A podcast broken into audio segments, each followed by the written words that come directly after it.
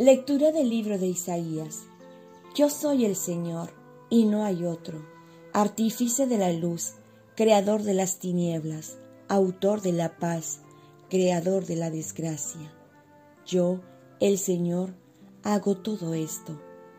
Cielos, destilen el rocío, nubes, derramen la victoria. Ábrase la tierra y brote la salvación, y con ella germine la justicia. Yo, el Señor, lo he creado. Así dice el Señor, creador del cielo. Él es Dios, Él modeló la tierra, la fabricó y la afirmó. No la creó vacía, sino que la formó habitable. Yo soy el Señor y no hay otro. No hay otro Dios fuera de mí.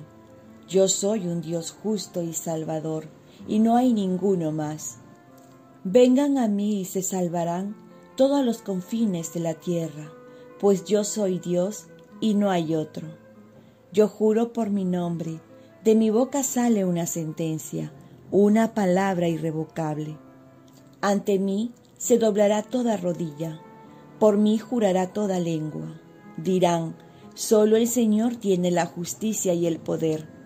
A Él vendrán avergonzados todos los que se enardecían contra Él. Con el Señor triunfará y se gloriará toda la estirpe de Israel. Palabra de Dios.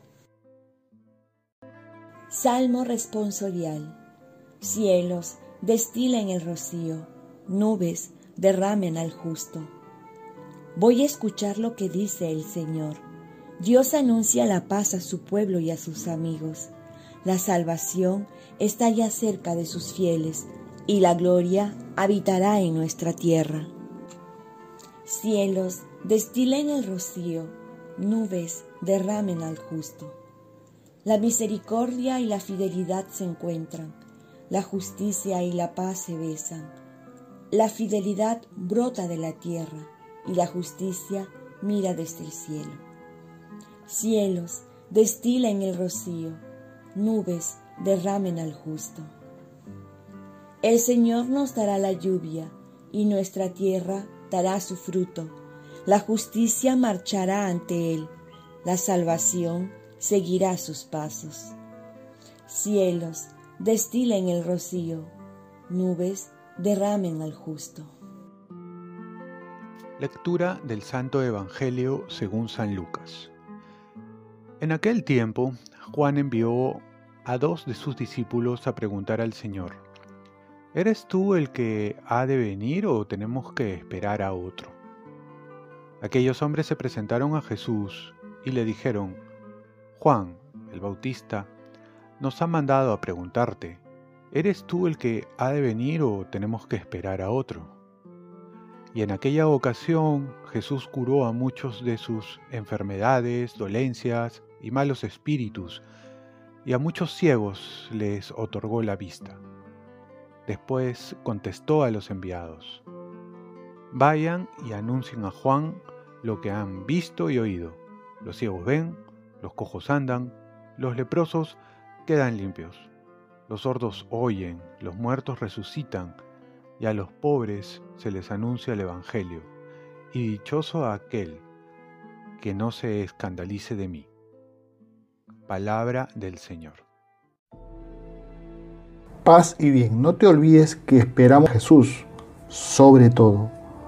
Nosotros también debemos preguntarnos, ¿quién ha de venir en esta Navidad? Porque muchas personas esperan venir ofertas, la vacuna contra el COVID-19, a familiares, regalos, gratificación, pero pocos realmente esperan la venida de Jesús en sus corazones. Y muy pocos esperan la segunda venida, que también no hay que olvidarlo. Juan, en la cárcel, no solo sufre la soledad, sino también la duda si Jesús es el Mesías esperado. Por ello manda a preguntar si es Él o tienen que esperar a otro. La respuesta de Jesús no es teórica. No comienza a explicar con argumentos que Él es el Mesías, sino simplemente invita a que vean y sean testigos de lo que Él, que es el Mesías, está haciendo. Los ciegos ven, los cojos andan, los leprosos quedan limpios, los sordos oyen, los muertos resucitan y a los pobres se les anuncia el Evangelio. Y es que nosotros también no podemos esperar un encuentro teórico o tradicional sin tener una experiencia de lo que Jesús es capaz de hacer en nuestras vidas. Jesús nos invita a quitarnos nuestras dudas por medio de un encuentro con Él y comprobar cómo puede cambiar nuestras vidas mediante el mayor milagro que es abrirle nuestro corazón para que Él pueda vivir en nuestra vida. Oremos. Virgen María, ayúdame a prepararme a esta experiencia con Jesús, a este encuentro y sobre todo a esperarlo sobre todas las cosas. Ofrezcamos nuestro día. Dios Padre nuestro, yo te ofrezco toda mi jornada, mis oraciones, pensamientos, afectos, deseos, palabras, obras, alegrías y sufrimientos, en unión con el corazón de tu Hijo Jesucristo, que siga ofreciéndose a ti en la Eucaristía para la salvación del mundo. Que el Espíritu Santo que guió a Jesús sea mi guía y mi fuerza en este día, para ser testigo de tu amor. Con María, la Madre del Señor y de la Iglesia, te pido por las intenciones del Papa y para que se haga a mí tu voluntad. Y la bendición de Dios Todopoderoso, Padre, Hijo y Espíritu Santo, descienda sobre ustedes. Amén. Cuenta con mis oraciones que yo cuento con las tuyas.